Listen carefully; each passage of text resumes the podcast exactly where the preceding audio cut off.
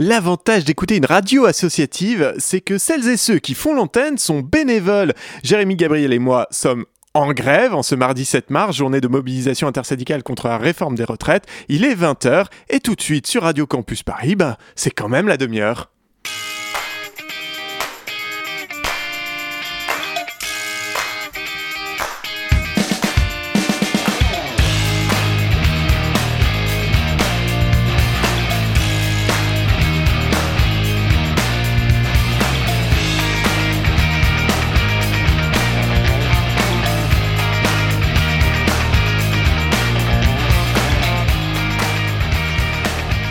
Bonsoir, bonsoir auditeuris, bienvenue dans la demi-heure. Je suis Pitou, mais en lutte avec 1,28 million selon la police et 3,5 millions de manifestantes et manifestants selon la CGT mobilisés aujourd'hui dans la rue partout en France, au premier jour d'une grève reconductible pour s'opposer à l'infâme réforme des retraites du gouvernement qui se prolongera probablement au moins demain, puisque les associations féministes ont d'ores et déjà annoncé appeler à la grève pour le 8 mars, que euh, divers euh, syndicats ont annoncé le prolongement de la grève notamment aussi puisque la réforme, de l'aveu même du gouvernement, pénalise euh, les femmes. Ça, c'était pour les associations féministes. Je glisse euh, des détours dans mes phrases, ça ne va pas. Lis ton texte. Oui, c'est mieux. Hein.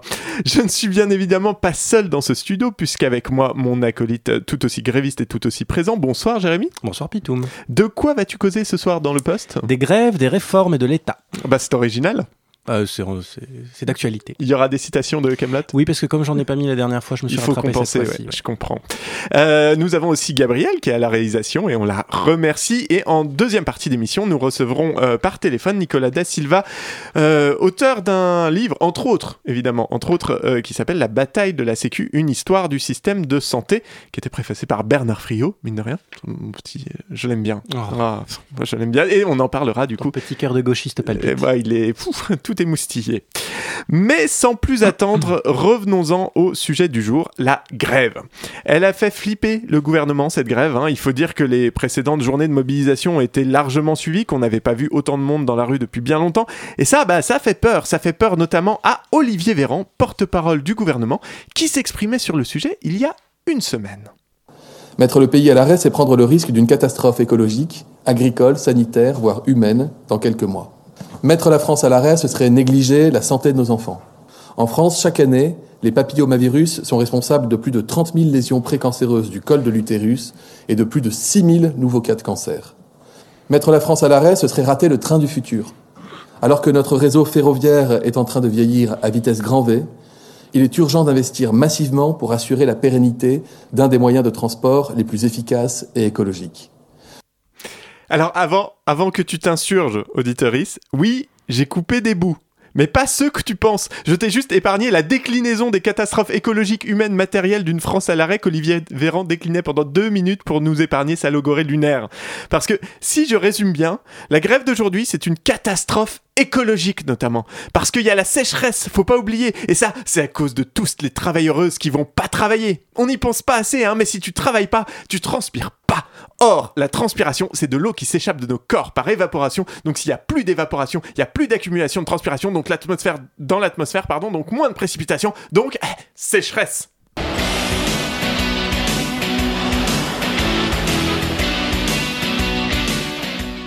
Merci Jamy. Oui, merci. J'ai pas trouvé le son de merci Jamy, donc je n'ai mis que le générique. Alors non, bah, bah non évidemment, hein, la grève ne va avoir euh, aucun impact sur la sécheresse, pas plus qu'elle n'en aura sur les recherches pour soigner et prévenir le cancer du col de l'utérus ou toute autre maladie. Par ailleurs, non, je m'avance peut-être, on sait pas. Peut-être qu'il y a un chercheur qui travaille sur le cancer, la prévention du cancer du qui col a fait une découverte majeure aujourd'hui. Et qui, non, qui est dans la rue et qui se prend un LBD dans la gueule, bam, coma et on est, on est niqué. Comme quoi. Le porte-parole du gouvernement, dans sa tentative désespérée et désespérante de décrédibiliser le mouvement social, essaie de lui coller sur le dos les sept plaies d'Égypte, pardon, ce que même les éditorialistes de BFM Télé, qui n'est quand même pas la plus trotskiste des chaînes euh, télé, trouvent euh, ben, risible en fait. À propos de la journée de mobilisation du 7 mars. On a peur Oui, j'ai demandé une musique qui fait peur, car hier un parfum de film d'horreur flottait sur la traditionnelle conférence de presse qui suit le, le Conseil des ministres. Olivier Véran, le porte-parole du gouvernement, évoquait la journée de mobilisation euh, et de grève contre la réforme des retraites mardi prochain et la volonté de l'intersyndicale de mettre la France à l'arrêt. Une catastrophe écologique, agricole, sanitaire, humaine, la santé des enfants, le train du futur, rien que ça. Et alors pourquoi pas une invasion de sauterelles, une marée noire, une pluie de météorites? En politique, quand vous êtes obligé d'agiter des épouvantails, c'est généralement que vous n'avez plus beaucoup d'arguments. La France a peur. Merci Mathieu. C'est BFM qui se fout. BFM qui se ouvertement de la gueule d'Olivier Véran. Il faut dire que les arguments, effectivement, il y en a de moins en moins, hein, puisque tous les points positifs de cette réforme, et apprécie mon usage oral des guillemets, se sont fait démolir les uns après les autres ces dernières semaines. Alors notamment la fameuse retraite à 1200 euros qu'au final quasiment personne ne touchera, contrairement aux millions de retraités que ça allait sauver de la précarité. Mais vous savez quoi? Vous savez, pardon, à quoi on reconnaît un, un ou une macroniste? À sa capacité à ne jamais se remettre en question. Écoutons Elisabeth Borne, première ministre invitée hier soir dans C'est à vous sur France 5. Certains syndicats appellent à mettre l'économie de la France à genoux, ce qui serait une catastrophe écologique pour votre porte-parole, Olivier Véran. Est-ce que des deux côtés, on n'est pas en train d'agiter les peurs et de mettre de l'huile sur le feu? Ce que je peux dire, c'est qu'il y a évidemment un droit à manifester, un droit de grève. Par contre, je pense que quand on entend un leader syndical parler de mettre l'économie de notre pays à genoux, je pense que c'est grave et que ça n'est pas responsable.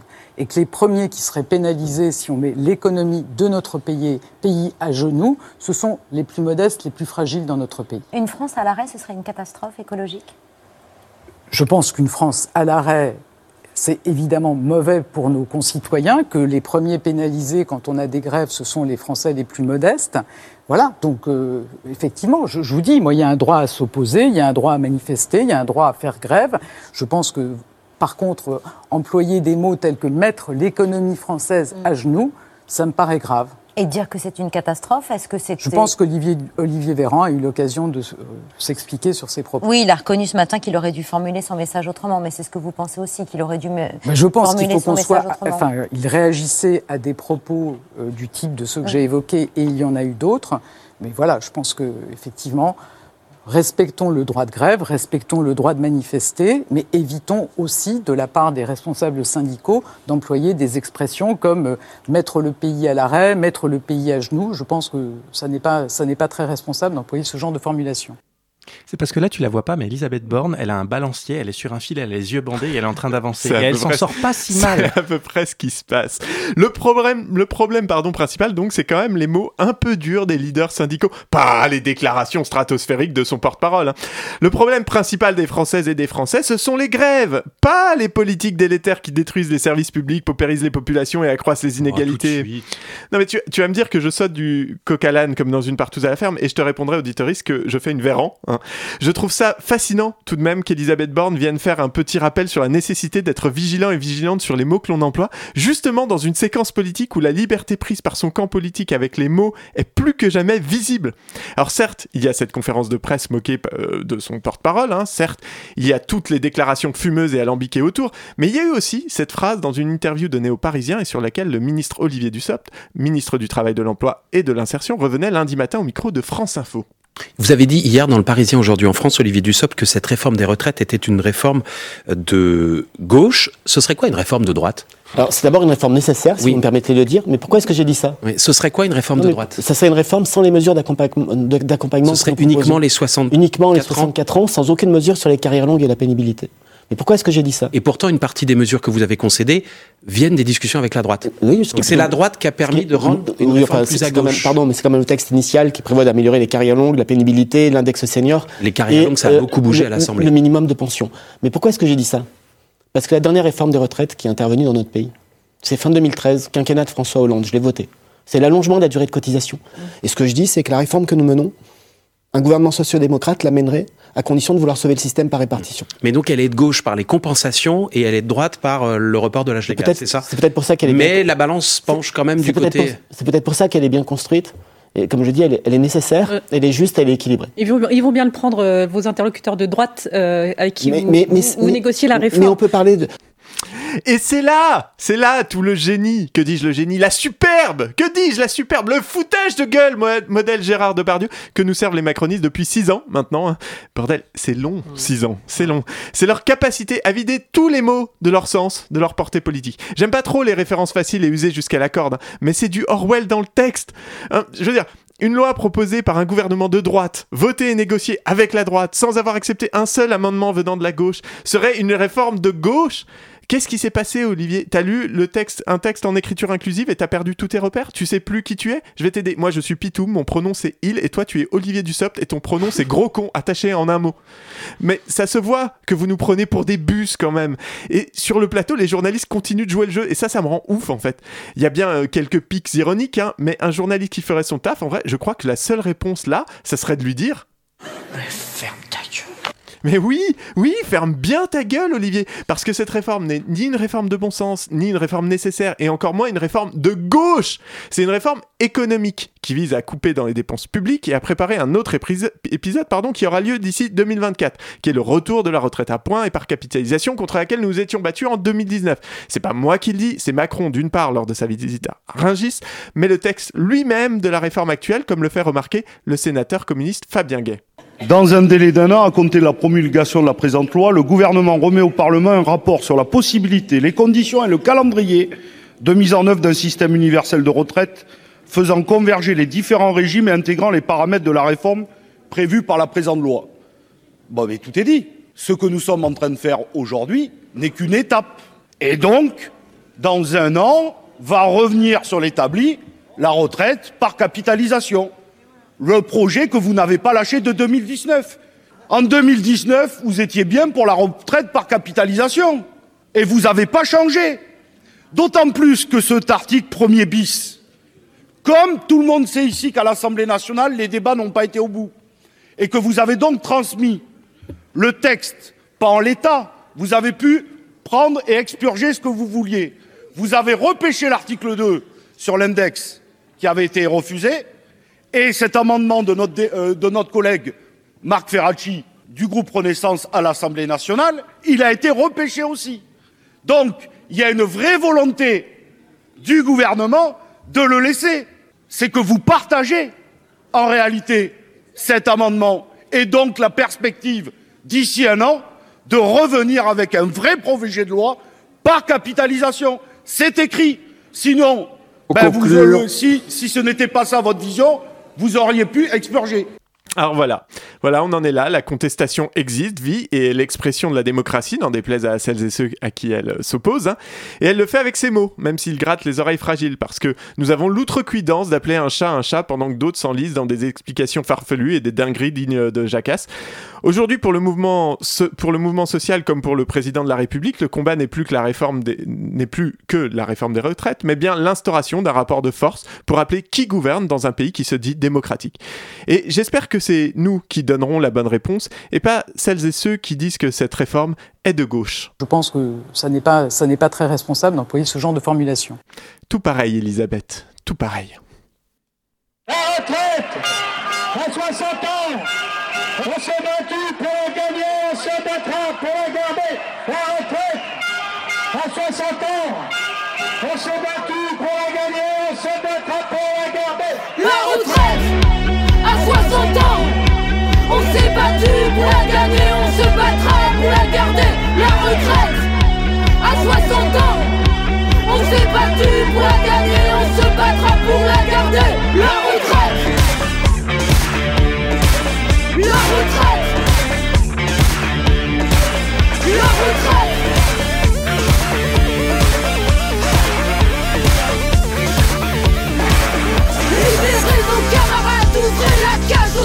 aux soixantenaires Ils fassent des promenades, du jardinage et du bricolage Des mots croisés, et puis du sport et aussi du souci en colère Qu'ils prennent l'apéro entre amis, qu'ils en dégueulent à la minuit La retraite, à 60 ans On s'est battu pour la gagner, on se battra pour la garder La retraite, à 60 ans on s'est battu pour la gagner, on se battra pour la garder.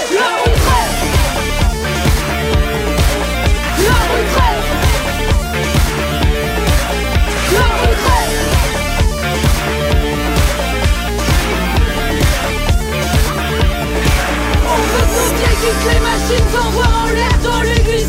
Qu'elles parlent fort, attaquent, nous mettent minables au crâne Et qu'elles repassent des diplômes, qu'elles nous fassent des pas Nous quelqu'un d'où le soleil Si elles ont un peu la flemme. On s'arrêtera pas là. On veut entendre les cris de joie Dans les parcs en été. Des coquins libérés Les cheveux gris bovins Courant à droite vers le levant. Qui fait chanter et faire des rondes Et réfléchir au nouveau monde. La retraite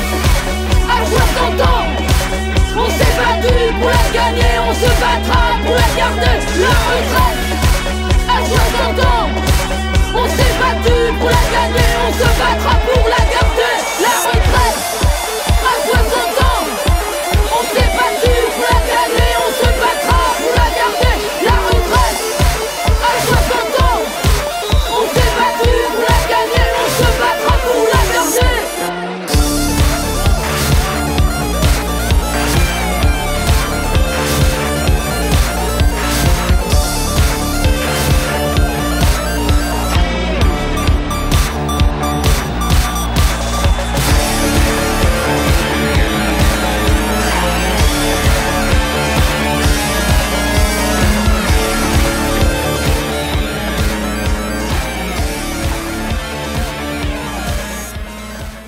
C'était La Retraite, une reprise des Vulves Assassines sur Radio Campus Paris. Il est 20h17 euh, et nous sommes le mardi 7 mars. Tu es bien à l'écoute de la demi-heure.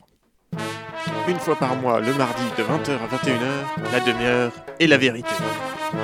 Attendez, il faut que ce soit vrai tout ce qu'on dit là Est-ce que ça va être vrai, Jérémy, ce que tu vas nous dire? Hum, A priori. Eh ben c'est parti. Commençons par une petite question. Qu'est-ce qui relie le mouvement des Gilets jaunes, ses ronds-points et son Fouquet's qui brûle aux manifestations toutes récentes contre la réforme des retraites? L'agacement des macronistes. Eh ben pas loin. Le bon gros sens du boucher charcutier de Darmanin à Tourcoing pourrait répondre mais c'est le caractère querelleur de nous autres, les francoises et francoises, notre petit côté Astérix et Obélix, prompt à la bagarre et à la chamaille, à défendre notre bout de gras dans la rue via les manifs et les grèves, pour lesquels nous sommes d'ailleurs mondialement connus. Ça, c'est la version positive. La version connotée négativement, c'est... Ouais, ça, où les Français sont des veaux, comme dirait le général. Ils ne comprennent rien à la nécessité du changement du monde par la sainte réforme, et sont accrochés à leurs petits acquis sociaux comme des moules à leurs rochers. Mais la compétitivité, hein? Et puis la dette puis le respect des critères de Maastricht, hein? Hein? C'est pas la France qui va mal, c'est les Français et Françaises qui sont débiles. Ah bah ça après moi pour le détail je sais pas. hein. Voilà, donc arrêtons une seconde avec les clichés et tentons de tirer quelque chose qui tienne un peu la route. Les manifs, les grèves sont des instruments assez classiques de ce que Charles Tilly a pu appeler des, répertoires d'action collective. Qui c'est c'est? En gros, ce sont les modalités d'expression usuelles, accessibles et plus ou moins légitimes. Et dans le cadre d'une démocratie indirecte, c'est-à-dire quand t'élis tes représentants pour parler en ton nom, et quand t'es pas content des dix représentants, qu'est-ce que tu peux faire? Pitoum Ah bah, euh, pouf, ah, moi je gueule, Voilà. essentiellement. Bon, alors il y en a- il y en a qui disent bah il faut attendre la fin du mandat et voter pour quelqu'un d'autre. Ça c'est ce que nous répète le, le personnel politique élu. On nous rabâche sur tous les tons. Les élections c'est important. Bah, évidemment que pour eux c'est important. C'est leur seule, chou- leur seul- leur seule source de légitimité.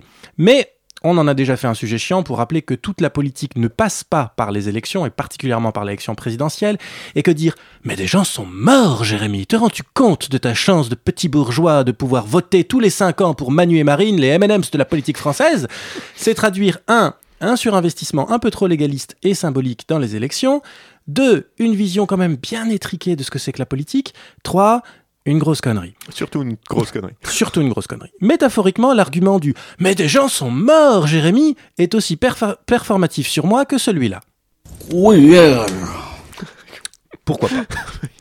Et quand les gens, donc, quand les gens sont pas contents, ben, ils n'attendent pas la nouvelle élection. Ils râlent, ils gueulent, ils sortent dans la rue, ils pétitionnent, ils font comme Pitoum, et oui, parfois, oui, ils crament le Fouquet's. Alors Non j'ai pas cramé le Fouquet. Non seulement, C'était pas moi. Non seulement c'est pas bien grave, mais en plus c'est plutôt sain comme mode d'expression du politique. Reste la question du Pourquoi hein, qu'on J'aime bien cette petite poule en fond sonore. Évidemment, il y a toujours des différentes raisons, différents euh, motifs qui permettent ou non certaines mobilisations. C'est tout l'enjeu d'ailleurs de l'analyse des mouvements sociaux. Parfois ça marche, parfois ça marche pas, parfois ça a des effets sur la mesure politique qu'on prétendait mettre en place, parfois non. Et oui, même 3,5 millions de personnes dans la rue, il n'est pas dit qu'ils reviennent sur la réforme. Bref, parfois on s'y attend, comme pour la réforme des retraites, parfois on s'y attend pas, comme pour les gilets jaunes, et ça semble sortir de nulle part. Donc, il y a des étincelles. Et on peut certes dire que ce sont les étincelles qui font le feu, c'est vrai. Mais bon, allume un briquet dans l'espace et ton étincelle, tu peux te la carrer où je pense. Pas d'air, pas de feu. Donc au-delà de l'étincelle, il y a le contexte dans lequel le feu prend. C'est aussi mon Quelle côté. belle métaphore. N'est-ce pas? Et donc, quel est le contexte commun entre les Gilets jaunes et la réforme des retraites? Leur moteur, quel est leur moteur? Eh bien, le partage de la richesse. Ah, mais moi j'ai toujours dit. Une grande partie, même si la totalité de la dynamique du mouvement des Gilets jaunes, peut s'expliquer par la difficulté à finir les fins de mois. On a pu entendre que les Gilets jaunes étaient des poujadistes hein, qui se plaçaient dans le refus du consentement à l'impôt, jolie expression pour dire qu'ils ne veulent plus participer au financement de la collectivité, comme si, comme Johnny ou Bernard Arnault, ils en avaient marre de payer trop. Sauf qu'à l'inverse de Johnny ou de Bernard, ils sont pas partis en Belgique, n'ont pas organisé leur héritage selon des lois d'autres pays ou disséminé leur, fortune dans des trusts ou des fondations pour éviter de payer leur juste part. Non, les Gilets jaunes disaient simplement il y en a marre, on n'en peut plus. Ah, mais moi j'ai toujours dit. Pierre Blavier en a fait le sous-titre de son ouvrage sorti aux presses universitaires de France en 2021, La révolte des budgets contraints. Et c'est quand même très différent que de ne plus consentir à l'impôt.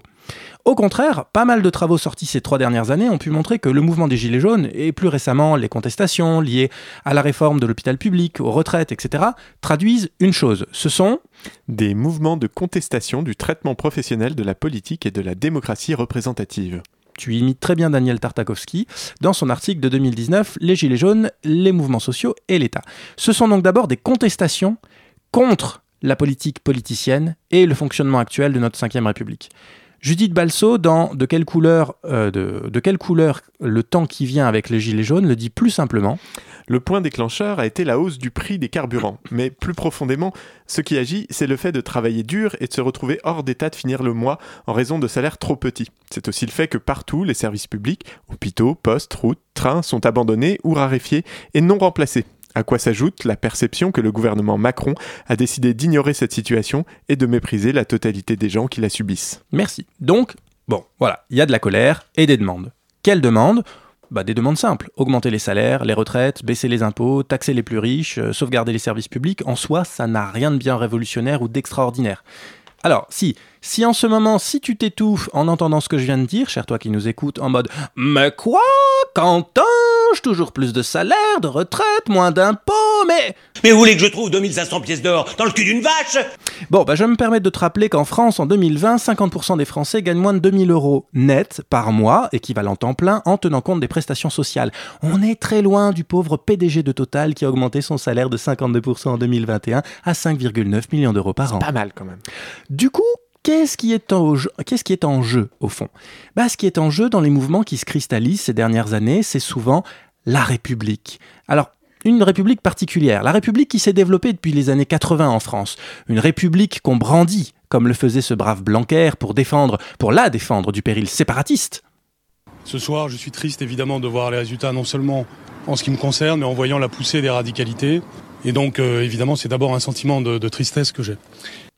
Il nous manque. Il nous manque. putain. En oubliant de mentionner que ce péril séparatiste vient quand même pas mal des richoux qui se cassent parce que eux ne veulent vraiment plus payer leur juste part d'impôts. Mais une république qui, au fond, a un lien de plus en plus distant avec le bien commun. Une république qui exige le respect de ses valeurs, mais sans se demander si elle est réellement encore comptable devant la population, en fermant des postes, en fermant des écoles ou des hôpitaux, quand elle n'est pas en guerre directement contre les franges les plus pauvres de sa population. Bref, une république qui a un peu oublié ses origines étymologiques pour redevenir une république, attention, le terme va te faire plaisir Pitoum, une république bourgeoise.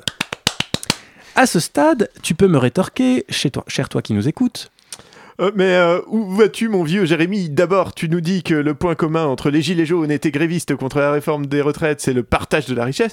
Puis après, tu nous racontes qu'au fond, l'enjeu, c'est la République. Mais euh, ce n'en est pas vraiment une. C'était ça? C'était ça, mais alors euh, conviction Je- zéro, ouais, merci. Actor studio. Voilà. Alors, si tu te poses effectivement cette question et un peu mieux que ça, cher toi qui nous écoutes, déjà bravo, ça veut dire que tu écoutes, ce qui n'est pas gagné, ce qui n'est pas le cas de Pitoum. Ensuite, oui, ce sont exactement et précisément mes points. Et pour ajouter à la confusion visible de ma démonstration, en ce temps de conflit social autour de la retraite, je vais ajouter une couche d'histoire. C'est l'histoire de la C'est un gouffre, ces sons. c'est vraiment une chute interminable. Cours quelconque d'économie en première année de licence. Les économies capitalistes dont nous sommes, sont réglés par le rapport entre le capital et le travail. Comment? Bah, Le capital apporte au travail les moyens de produire des marchandises et des services nécessaires à la création de profits. Dans ce rapport entre le capital et le travail, le capital cherche la meilleure valorisation possible et donc la réduction de la part redistribuée au travail. Et le travail bah, cherche à défendre ses intérêts lui aussi. On retrouve donc la question de tout à l'heure, l'enjeu, c'est le partage de la richesse. Puis en fait, ce duo n'en est pas vraiment un, parce que c'est un trio. Et le troisième larron, c'est l'État.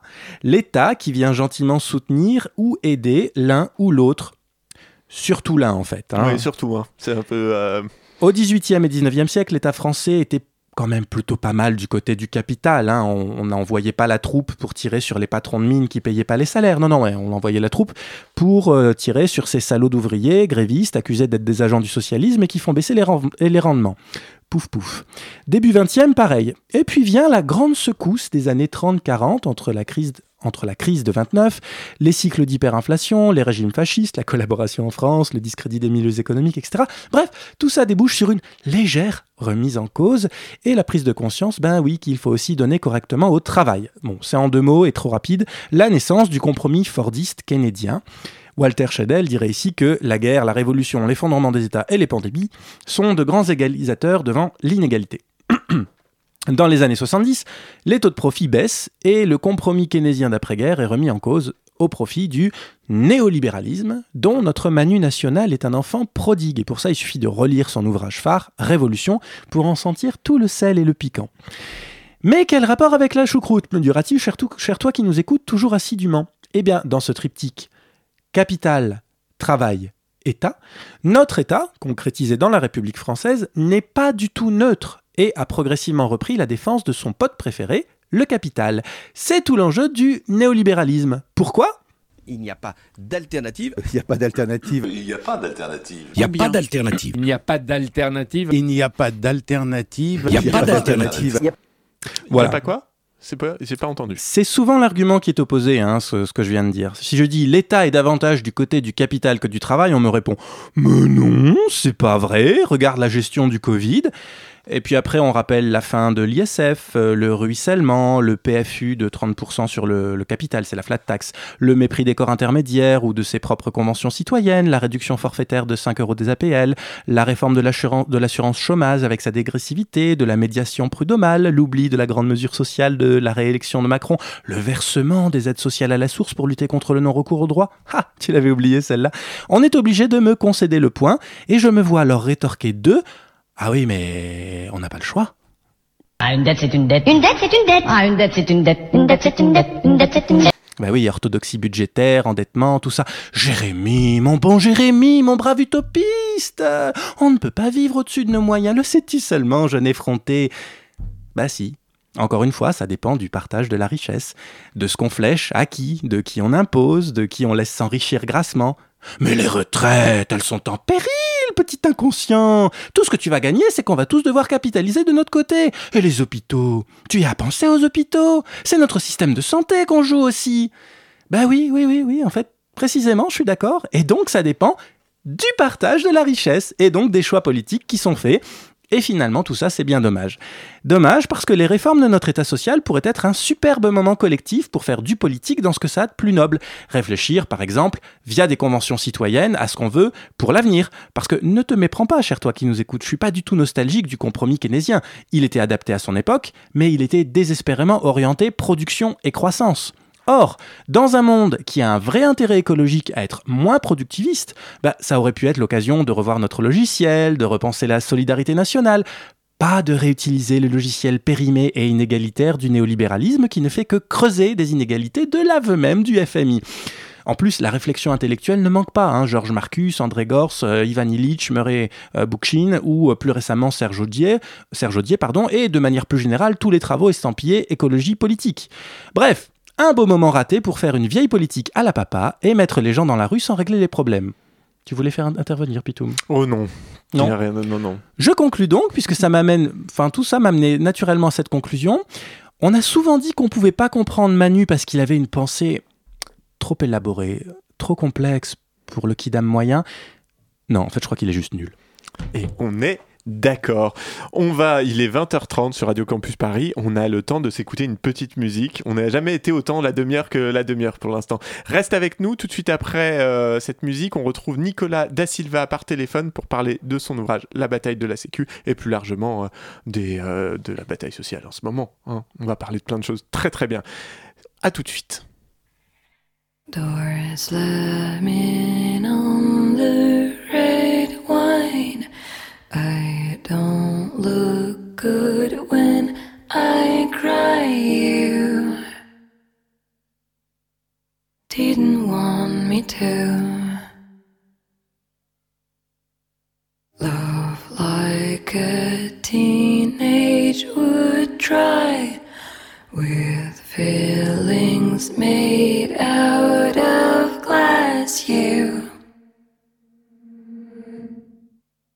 never want me to. Don't make this louder before the silence is. Don't make this harder than it already is. Don't, don't, don't destroy us, please.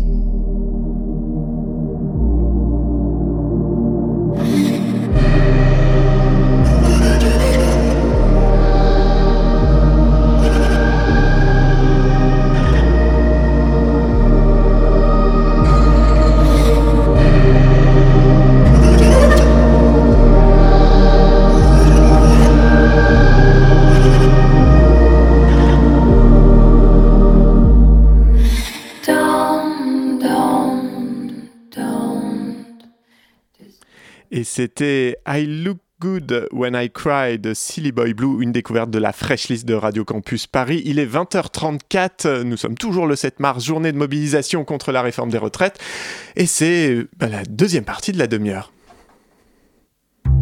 De 20h à 21h sur Radio Campus Paris, c'est la demi-heure. C'est plutôt des cons.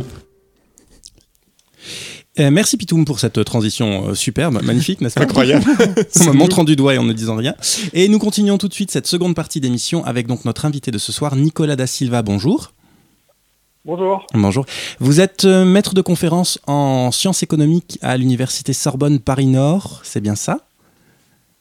Exactement. Voilà, et donc vous êtes euh, plutôt un spécialiste de l'économie, enfin on va dire plutôt que vous avez plusieurs thèmes de recherche de ce que j'ai pu en voir, donc euh, autour de l'économie politique de la santé, euh, de l'économie de la sécurité sociale et de la protection sociale, et puis un troisième thème que j'ai trouvé intéressant, du capitalisme et du dépassement du capitalisme.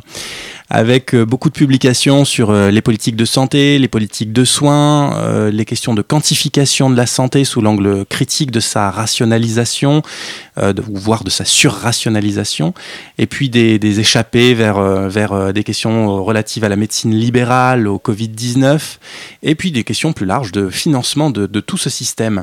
Alors ce soir, on, a, souhaité pouvoir discuter avec vous, puisque vous avez publié là très récemment, en 2022, La bataille de la Une histoire du système de santé, donc à- aux éditions La Fabrique. Et euh, bah, la première question qu'on voulait vous poser, euh, est-ce que vous pouvez nous donner un peu la, thèse de cet ouvrage et nous expliquer en, quelques mots euh, ce, que vous, ce que vous décrivez? Bien sûr. Alors d'abord, évidemment, je voudrais vous remercier de l'invitation hein, et remercier aussi les, personnes qui ont parlé avant moi. Euh, J'ai trouvé tout ce que vous disiez absolument réjouissant. hein. donc euh, euh, bravo à, vous et, merci pour l'invitation. Alors, euh, cet ouvrage, euh, il part d'une question qui est très naïve. Euh, c'est pas un ouvrage d'économiste au sens traditionnel, quoi. Euh, c'est vraiment de l'économie politique et euh, c'est un ouvrage qui a vocation quand même à être euh, euh, relativement grand public. Et la question naïve qui se pose, c'est euh, assez simplement, mais finalement, quand on regarde la sécurité sociale, la santé en particulier, c'est ce qui m'intéresse, mais même plus généralement, en ce moment, on se pose pas mal de questions autour des questions de retraite, mais cette sécurité sociale, si on prend une grande date euh, qu'on connaît tous, c'est euh, 1945. Mm. Euh, donc c'est euh, quand même un contexte particulier, 1945. C'est euh, euh, la fin de la guerre, c'est un moment de grande pauvreté, hein, on sort d'une guerre, donc on n'est pas plus riche en sortant de la guerre euh, qu'en y entrant. Euh, il y a des phénomènes de pénurie, euh, on est dans une époque où euh, bah, finalement on est beaucoup plus pauvre qu'aujourd'hui, et ils font la sécu. Ils font la sécu en 45. Euh, cette institution à laquelle on est tous attachés. Et aujourd'hui, nous, alors qu'on n'a jamais été aussi riches, on serait incapable de l'étendre, cette sécu. C'est quand même très paradoxal. Pourquoi est-ce que moi, en tant qu'économiste, mais même en tant que citoyen, en tant qu'étudiant, vous, euh, nous tous, on a toujours été élevés dans ce truc où euh, finalement bah, la sécu, ça coûte extrêmement cher et que bah, on l'adore cette sécu. Euh, il, faut, il faut la chérir. Mais voilà, le monde a changé. Et parce que le monde a changé, il faut la réformer. Les réformateurs nous disent toujours qu'il faut réformer la sécu pour la sauver. Hein, parce que euh, aujourd'hui, c'est la mondialisation. Aujourd'hui, euh, il y a des abus à la sécurité sociale. Euh, les patients euh, vont consulter beaucoup trop, euh, sou- beaucoup trop souvent. Les, pro- les, les pro- les- les- les producteurs de soins, les offreurs de soins, les professionnels de soins, on appelle ça comme on veut, bah, ils abusent un peu quand même. Et donc tout ça, bah, il faut rationaliser tout ça parce que il faut adapter ça au nouveau monde. Et on n'a plus assez d'argent. Et donc le point de départ, c'est quand même ce, ce- ce- ce grand paradoxe euh, où en fait on invente cette institution à, à un moment de grande finalement de, de grande pauvreté, en tout cas par rapport aujourd'hui. Aujourd'hui, on serait incapable euh, de l'étendre. Mm. Et Alors évidemment, euh, la thèse centrale du livre, c'est de dire que euh, l'enjeu euh, autour de la création de la Sécu, c'est pas d'abord un enjeu économique.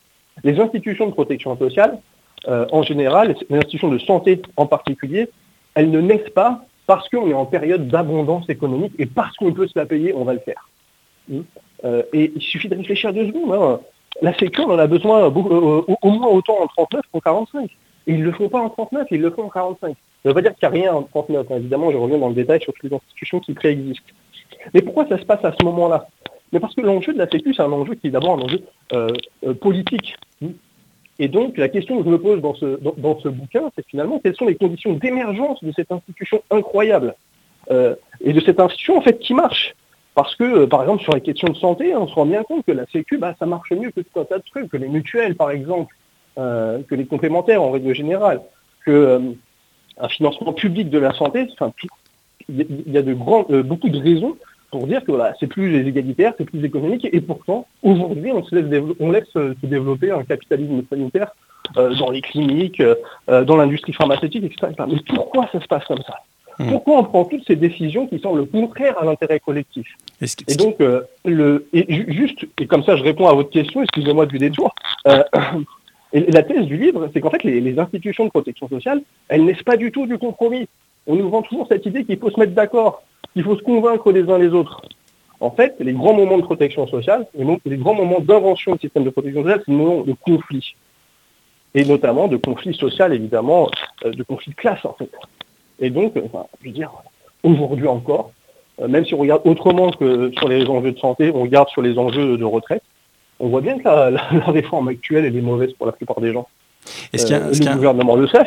Ouais. Est-ce- Pardon, excusez-moi. Non, non, ce qui est vraiment intéressant dans, dans- ce que vous dites, c'est que justement sur les questions précisément de... Alors, je ne vais pas parler de rationalisation parce qu'elle intervient peut-être euh, avec le tournant néoli- néolibéral, mais peut-être qu'on- peut-être que c'est là plus, plus, plus tôt encore. Mais vous dites par exemple sur la question précise des déficits et des fraudes euh, au système de santé en général, c'est là depuis, euh, depuis l'origine, depuis 49. C'est-à-dire, Ces débats sont là très tôt et vous citez même la date de 1789 en disant que dès l'origine, en fait, on accuse déjà euh, les systèmes de protection d'être inefficaces.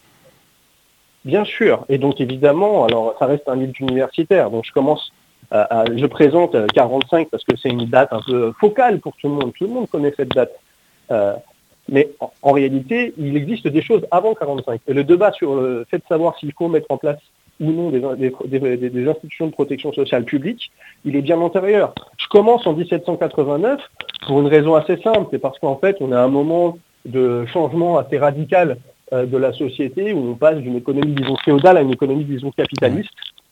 Et globalement, c'est à ce moment-là où euh, euh, bah, la, la charité, le clergé qui s'occupait beaucoup euh, du soin euh, des gens, du soin en général, pas simplement des soins de santé, d'ailleurs pas principalement des soins de santé, bah, la, la charité est plus en mesure de, de s'exercer parce que bah, tout simplement le clergé perd de sa puissance. Et on se pose la question, mais qui va organiser la, la charité, qui va organiser le soin des gens? Et à l'Assemblée, déjà, euh, dans- pendant la période révolutionnaire, il y a, des, réflexions extrêmement contemporaines sur comment on organise ça. Et on est déjà vraiment en train de se poser la question, est-ce qu'il faut laisser euh, libre cours euh, à la prévoyance individuelle, chacun assume tout seul ses risques de son côté, ou est-ce qu'il faut mettre en place une forme de protection publique assumée par l'État? Et il y a des programmes très avancés. Et déjà à ce moment-là, on dit que oui, mais quand même, évidemment, ce serait bien de mettre en place euh, des systèmes de protection euh, euh, généreux, mais ça inciterait à la paresse, ça inciterait à Mhm. l'abus. Et donc cette idée de, de- de- d'incitation euh, à l'abus, euh, d'effet pervers des systèmes de protection sociale, c'est, c'est une idée qui est complètement, euh, euh, comment dire, intemporelle, quoi, ouais, presque, ouais. hein. Et justement, vous citiez la date de 49, Enfin, c'est incroyable. Moi, en tant qu'économiste, je suis pas historien, hein, je me pose des questions d'économiste avec une perspective historique. Incroyable, je, lis des débats de 1949, premier grand débat à l'Assemblée nationale pour savoir si la sécurité sociale, c'est stop ou encore. Parce que déjà à cette époque-là, vous avez Le Monde, Le Figaro qui disent Oh, quand même, tous ces déficits à la Sécu, c'est, scandaleux. Euh, et du coup, on regarde, et quels sont les arguments? Les arguments, c'est la mondialisation. Et on nous dit, euh, il y a un député qui dit Oui, mais vous vous rendez compte, nous, euh, on est en concurrence, nos entreprises sont en concurrence avec les entreprises japonaises. À l'époque, c'est pas chinois qui nous disent, hein, aujourd'hui, c'est plutôt chinois, donc on dirait. Et, et, euh, et dans ces entreprises, les ouvriers mangent des bols de riz comme leurs ancêtres. Donc il y a déjà cette idée de on est en concurrence avec le monde on ne peut pas faire ce qu'on veut tout seul d'un autre côté, de, l'autre côté. Euh, il y a cette idée aussi d'abus des assurés qui font que bah voilà, la, la sécu c'est une bonne idée, mais comme les gens en abusent, eh ben il faut euh, il faut être beaucoup plus dur avec les assurés. Et donc on- ce qu'on voit, ce qu'on observe, c'est que pendant toutes euh, les périodes euh, qu'on peut étudier, euh, disons au XXe et XIXe siècle, il y a toujours des- un, même, un même faisceau de critiques vis-à-vis des, des systèmes de protection sociale publique.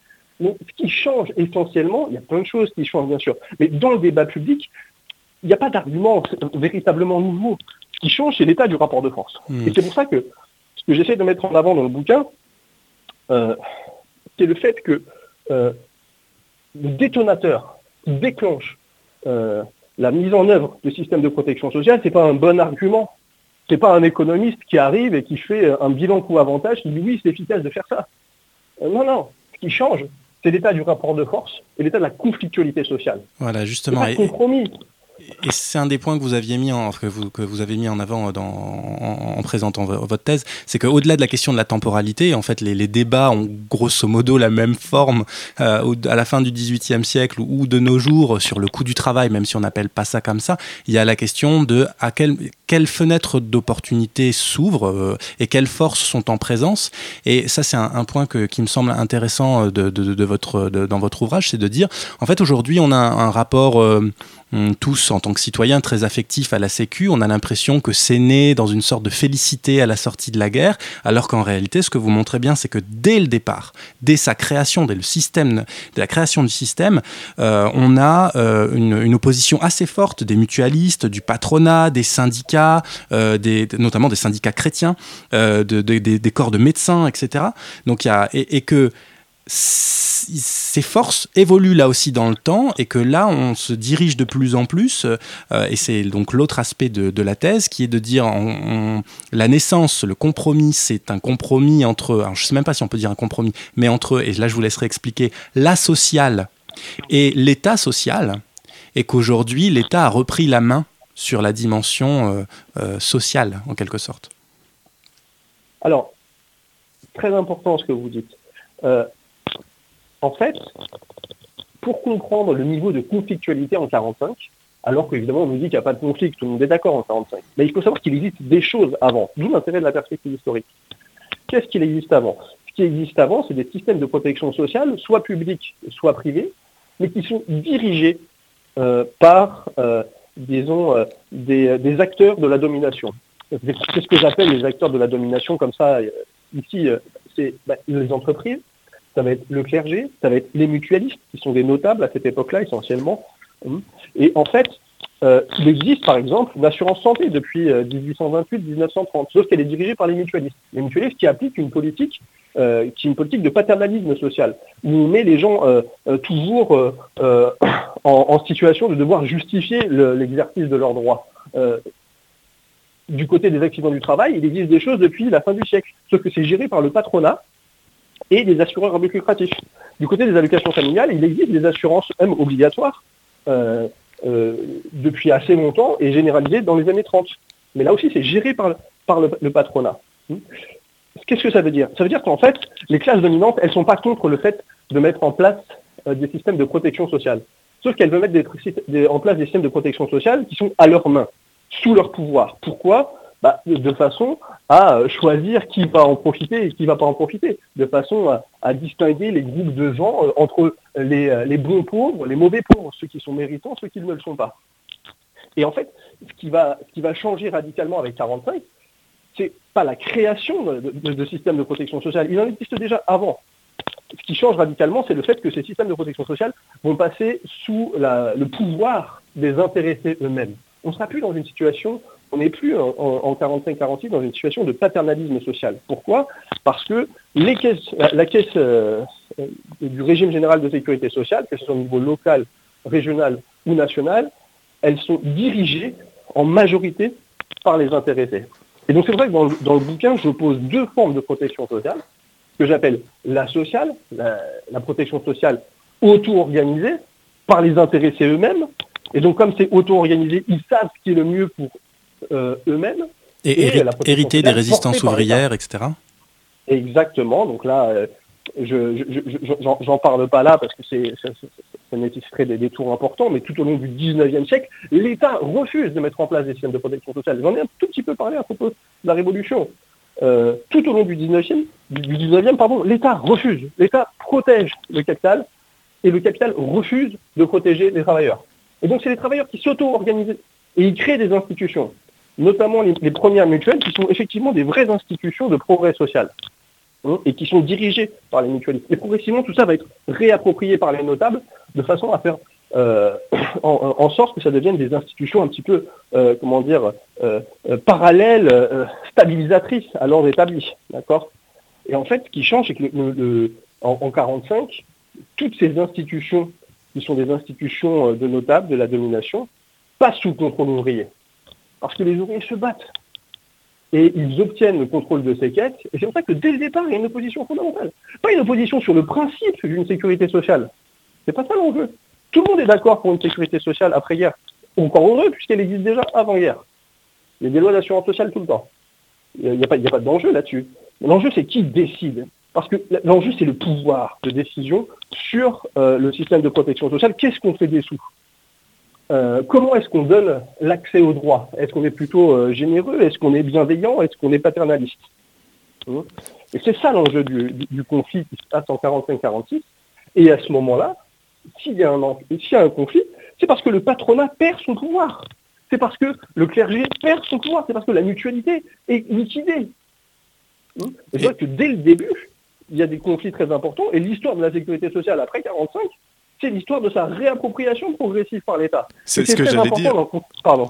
Non, pardon, j'allais j'allais rebondir là-dessus, parce qu'il nous reste euh, quelques 5 minutes encore, et peut-être pour revenir un peu plus dans euh, des, euh, des, des évolutions euh, présentes, euh, on a pu observer ces dernières années, mais de, enfin, ces dernières dix- décennies même, euh, petit à petit, euh, une reprise de contrôle euh, par l'État, et même très récemment avec euh, les réformes euh, successives euh, qu'il y a eu sous le précédent euh, quinquennat Macron, euh, qui a, il me semble, euh, et vous me corrigerez si je dis des bêtises, mais euh, repris un contrôle total sur, sur, sur tous les aspects de la sécurité sociale, notamment en, en enlevant toutes les cotisations pour les passer sous le régime de la CSG et, ce genre de choses.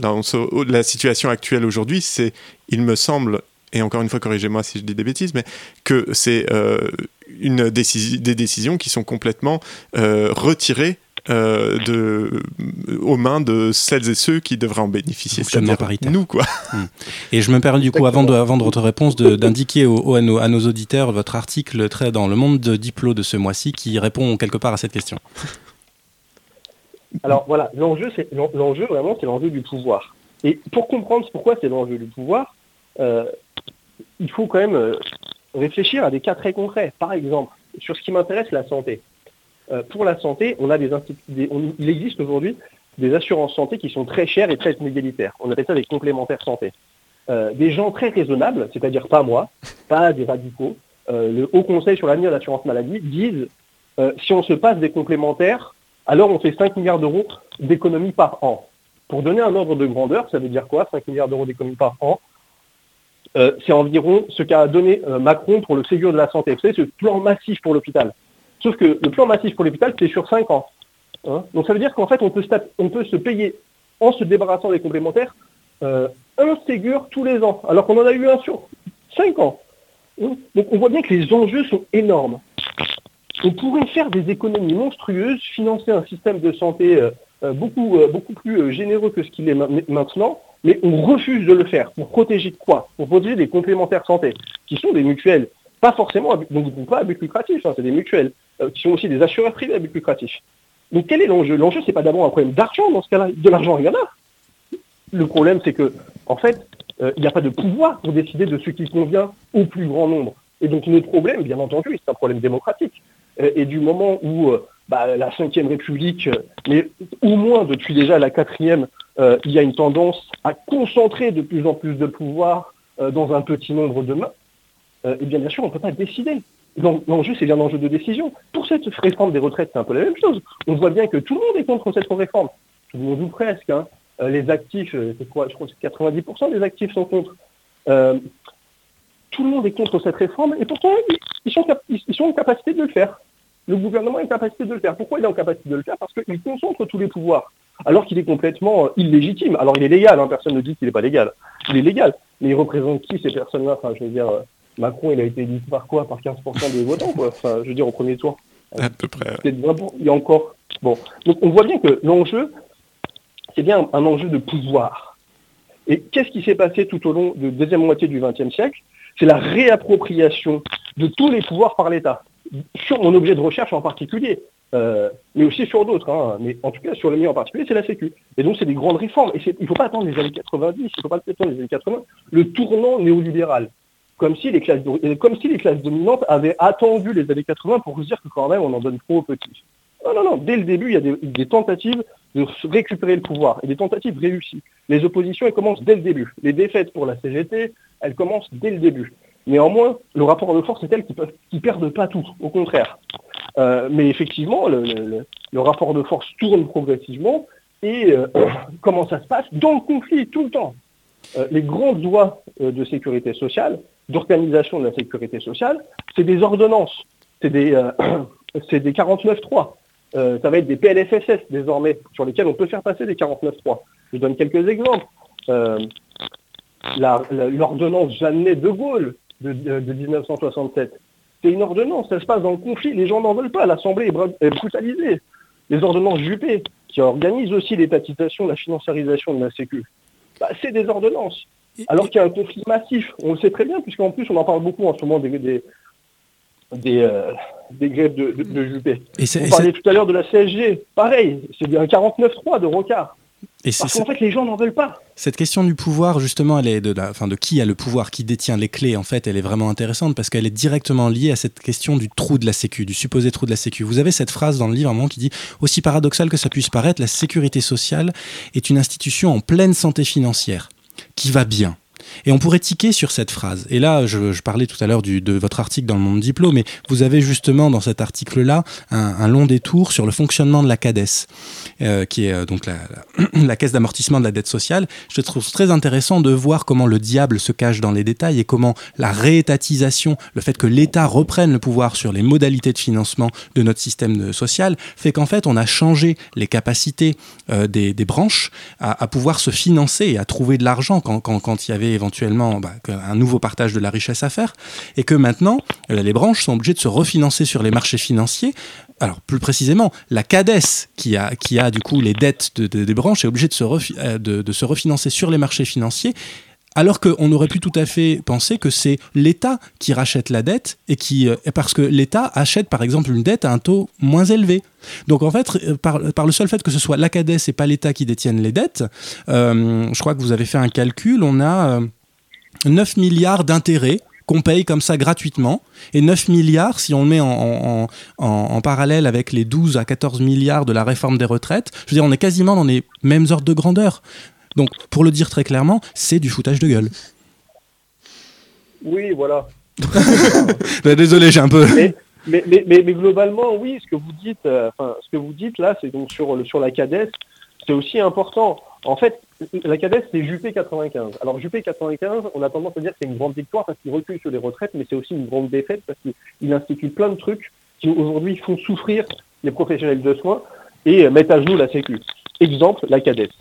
Avec la CADES, il dit quoi? Il dit, bon, bah, c'est fini d'augmenter les cotisations sociales. Maintenant, ce qu'on va faire, c'est quand il y a des déficits, on va les mettre dans, euh, Une dans boîte. une caisse spéciale que j'appelle la CADES. Et cette, euh, cette CADES, elle récupère les déficits de toutes les branches et elle va se refinancer sur les marchés financiers. Euh, et, et elle fait ça. Et en fait, ça coûte extrêmement cher parce qu'il faut payer des taux d'intérêt, etc., etc.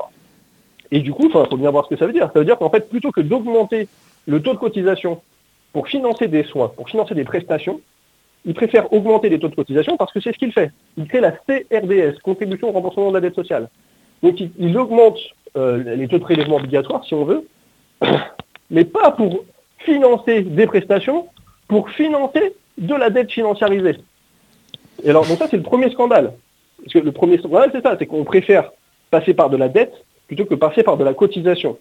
Euh, La cotisation, euh, finalement, d'un point de vue économique, c'est bien sûr beaucoup plus efficace que de Bah, la nous dette. revient moins cher. Mais à l'intérieur même. Hmm Nous revient moins cher la cotisation. euh, du- Bien sûr, bien sûr. Et, mais même quand on compare les stratégies d'endettement, la stratégie d'endettement, il y en a deux grandes, disons. Soit via la CADES, soit via l'État. Parce qu'il faut savoir que même dans la comptabilité publique, aujourd'hui, euh, l'État et la Sécu, c'est pas pareil. Ce- C'est des comptes distincts, même si l'État a pouvoir sur tout, euh, plus ou moins directement. Mais quand l'État demande de l'argent, veut se financer, ça lui coûte moins cher qu'à la CADES.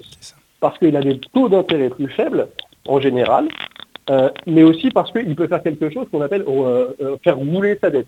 C'est-à-dire comme l'État est, cons- est considéré comme quelque chose qui meurt jamais, bah, il peut réemprunter à horizon infini ce qu'il doit. Et globalement, il rembourse que les intérêts.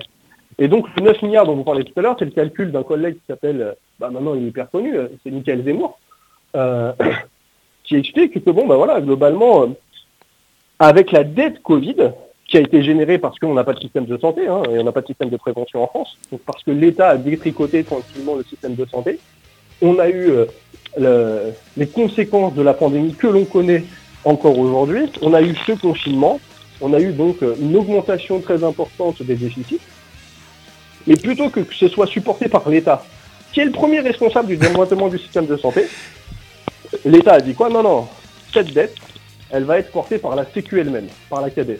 Et, Et on, en fait, on est en désolé, on, cette stratégie, On va devoir mettre Ah, un désolé. terme à ça, je suis désolé. Mais on a bien compris qu'on pensait que Kafka n'existait que dans la littérature et ça n'est malheureusement pas le cas.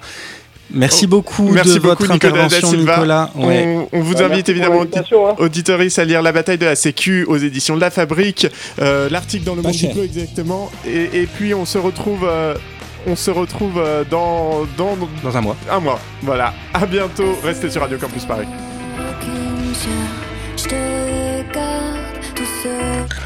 Radio Campus Paris. Il est 21h.